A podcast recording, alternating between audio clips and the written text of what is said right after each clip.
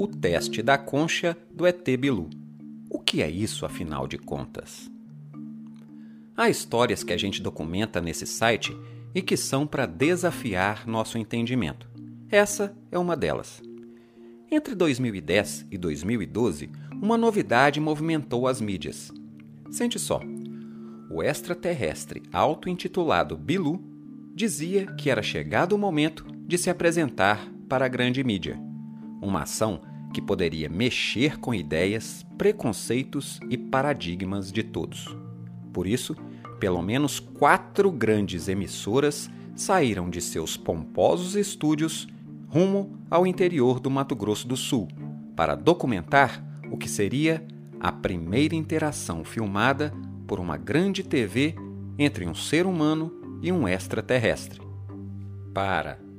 Sério que alguém achou que essas emissoras estavam dotadas de boa intenção para falar sobre um tema tão controverso? Mas enfim, vamos nos ater neste artigo ao teste propriamente dito.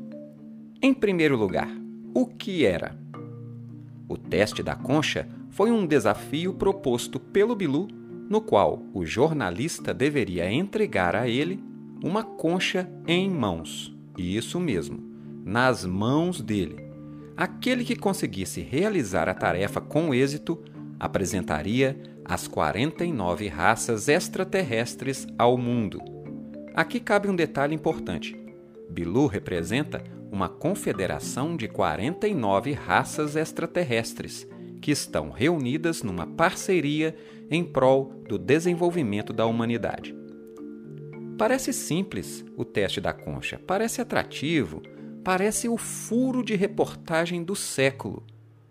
Mas não foi. Incrivelmente foi um fiasco, com cenas que rendem memes engraçados até hoje. Embora as mídias tenham retratado esse assunto em tom de chacota e farsa, o antigo projeto Portal manteve uma equipe própria de cinegrafistas, visando documentar os fatos e evitar distorções, ou seja, o outro lado da moeda. E o que era o outro lado? Jornalistas espantados, admirados, confusos. Isso a TV não te mostrou, mas se você buscar o nosso canal do YouTube, site ET Bilu, vai encontrar essas imagens e visualizar exatamente o que estou narrando. Mas afinal, por que uma concha? Na verdade, a concha é um elemento de muitos simbolismos. No Egito Antigo, por exemplo, as múmias tinham os olhos substituídos por um tipo específico de conchas, as cipraeas, para que elas pudessem enxergar no outro mundo. Para os hindus, sua importância está relacionada à longevidade e prosperidade.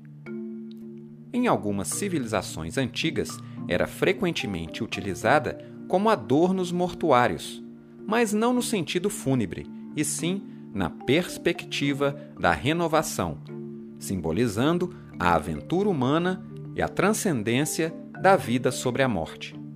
De modo geral, a concha está relacionada à renovação, a sair de uma etapa para outra.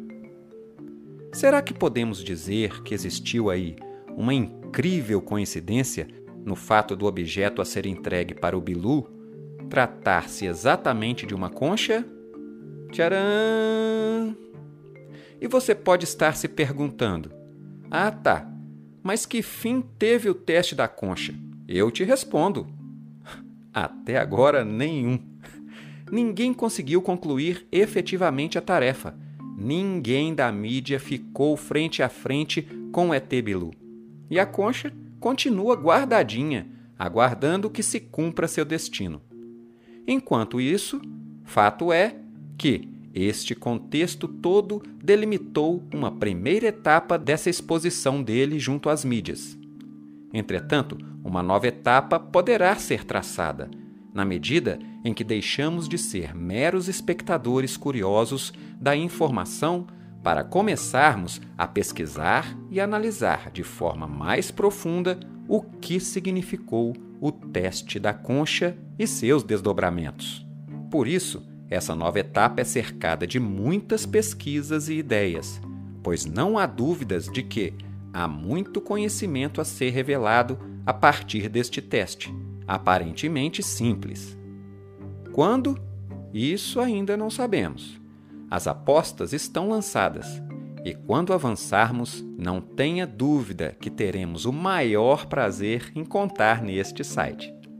Por isso, se inscreva no nosso canal no Telegram para que possamos divulgar as atualizações sobre esse instigante teste. Quer saber como? Basta acessar o Telegram e buscar site ET Bilu. Te espero lá! E até a próxima, buscadores! Site ET Bilu www.etbilu.com.br